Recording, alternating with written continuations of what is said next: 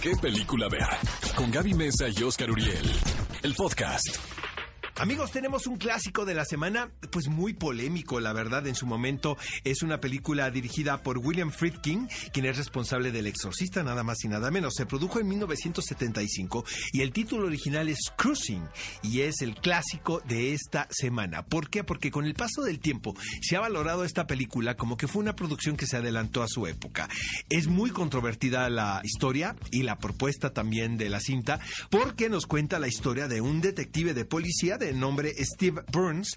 Él es interpretado por Al Pacino quien se infiltra en el mundo gay de la ciudad de Nueva York, porque resulta que hay un asesino serial que está matando a estos, a estos personajes que están apareciendo los cadáveres en un ambiente pues muy sórdido, realmente como que es un ambiente gay muy profundo que sucedía en esa época, estamos hablando de finales de los 70, cuando no había esta apertura, ¿sabes?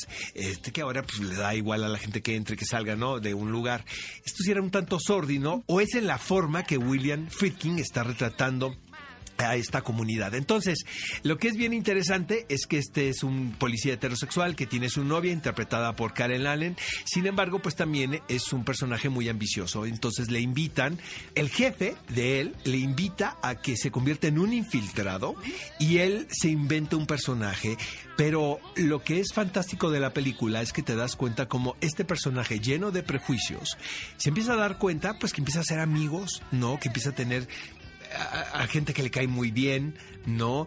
Este. Sí, es cuando entra el conflicto de, del el, agente secreto, por así decirlo, ¿no? el, infiltrado que va con una misión. Se ve seducido también por lo que está viendo, ¿no?